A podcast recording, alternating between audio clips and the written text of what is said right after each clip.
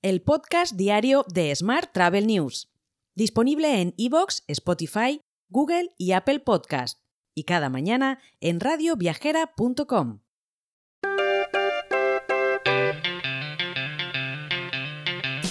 Saludos y bienvenidos a una nueva edición del podcast diario de Smart Travel News, edición número 1162 del miércoles 19 de abril de 2023.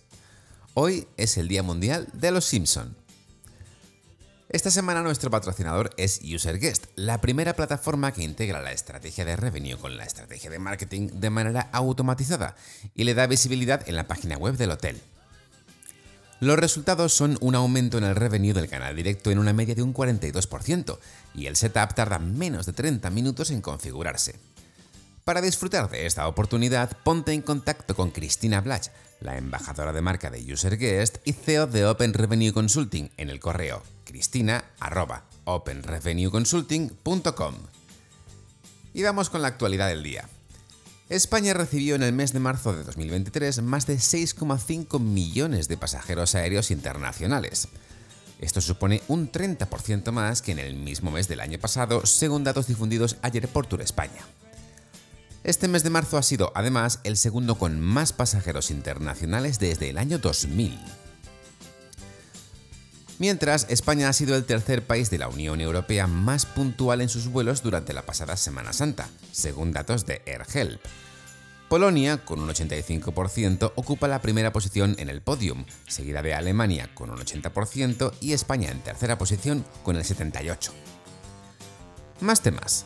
Se ha formalizado la creación de la Alianza para la Sostenibilidad del Transporte Aéreo en España, una asociación que busca liderar la descarbonización del sector aéreo. Esta alianza aúna a sectores de diferente naturaleza, como el de empresas, el académico o el de las ONGs, para que colaboren en encontrar una vía transversal. Más asuntos.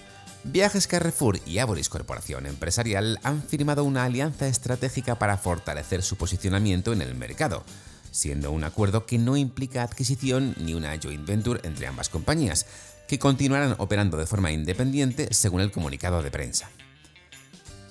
Por otra parte, el gobierno español ha autorizado las obras para la nueva sede de la Organización Mundial del Turismo. La nueva, sede, la nueva sede perdón, de la OMT se albergará en el Palacio de Congresos y Exposiciones de Madrid, como ya sabías. Esta decisión permitirá licitar las obras de ampliación del edificio B del Palacio de Congresos por un valor de 24,4 millones de euros. Por último, te cuento, en la actualidad del día, que un informe de Focusrite sobre el mercado de viajes en España destaca el crecimiento del sector del alojamiento, el aumento de los ingresos de las aerolíneas, el impulso del transporte ferroviario y la superación de las expectativas en el segmento del alquiler de coches.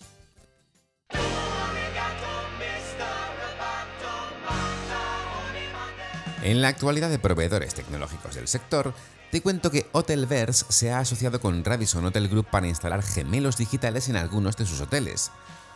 Así, por primera vez, la startup española implementa la propuesta de destino, una nueva forma de explorar los alrededores del hotel mediante tecnología inmersiva.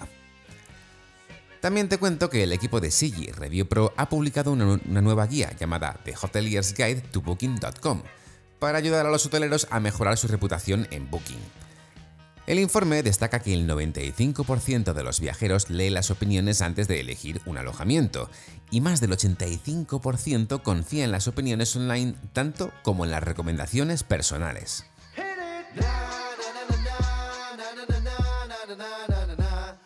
Vamos ahora con la actualidad internacional. La firma Worldline quiere demostrar a sus clientes, incluidas las marcas de viajes, que el metaverso puede convertirse en un nuevo canal viable para vender productos y servicios. La empresa ha creado un centro comercial virtual en una plataforma basada en Ethereum, uno de los mayores metaversos, y ha invitado a sus socios a crear tiendas en el centro comercial para probar cómo funciona el mundo digital. Más temas.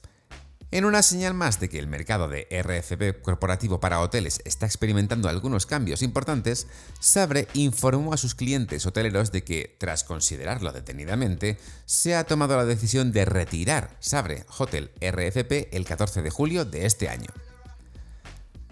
Hoy también te cuento que al reservar un hotel en la aplicación de Hopper se añadirá automáticamente una propina del 10%, obligando de alguna manera a los viajeros a desactivar un botón si no quieren pagar esa propina. Desde la compañía han aclarado que esta propina va a Hopper y que es completamente opcional.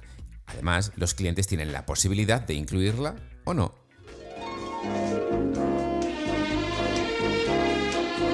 Hotel.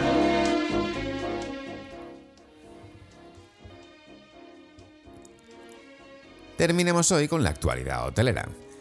Ryu ha acudido a la ampliación de capital de su socio estratégico TUI, pero eso sí, diluirá su participación, aunque todavía no se conoce cuánto capital emitido ha suscrito.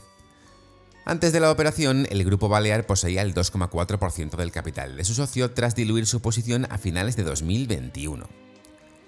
Más temas.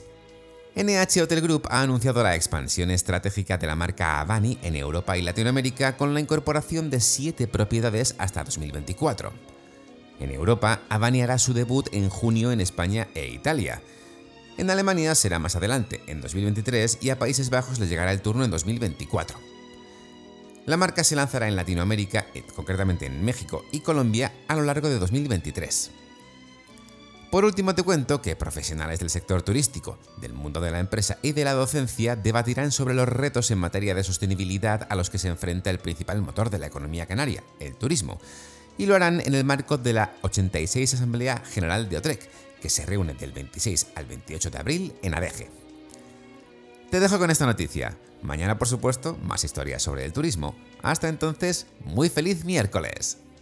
Si quieres apoyar este podcast, déjanos tus valoraciones y comentarios en Spotify, Evox o Apple Podcast.